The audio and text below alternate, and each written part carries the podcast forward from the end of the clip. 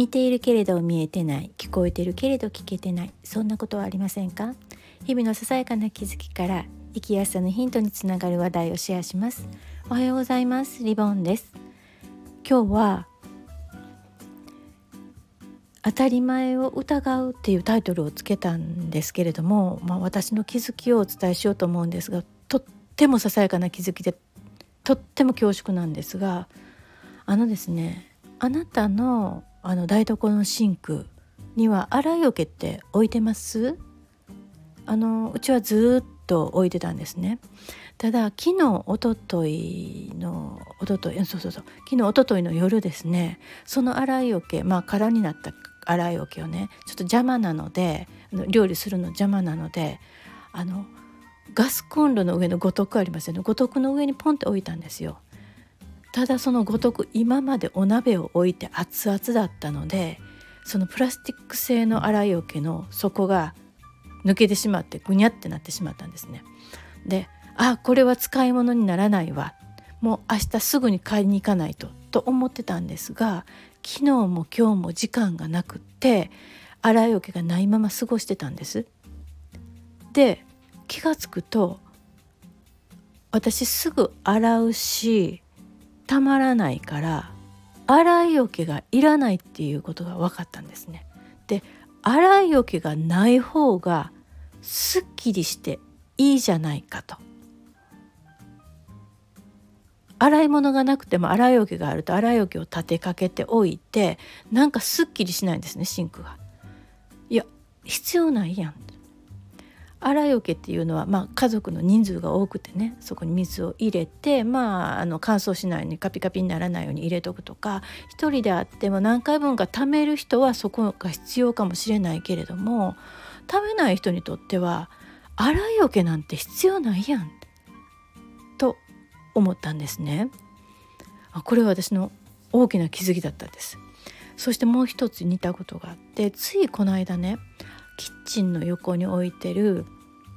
ゴミ箱。まあ大きめのゴミ箱ね。もう何年も使ってる。このスタイルの前ダメになったやつも同じスタイルなんですが蓋があって蓋の中央が止まっててブラブラする。両方から両方のサイドからね入れれるやつなんですけれどもそれ溜まってくるとゴミが入れにくいんです。なのでこの間思い切ってその蓋を取って蓋を使わずに使うようになったんです。ものすごく使いやすいです当たり前ですけど。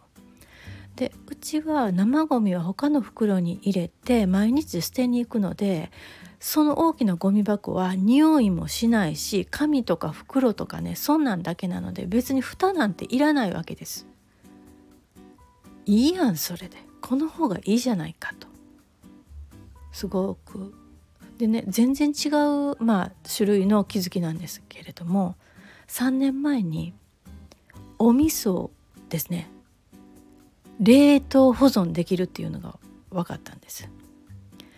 それはお正月に白味噌を使った後ちょっとしか使わないのね捨てるのはもったいないと思ってちょっとググって冷凍できるっていうことが分かったんです。その時はすごい感動したんですね。でお味噌は冷凍しても凍らないんですね。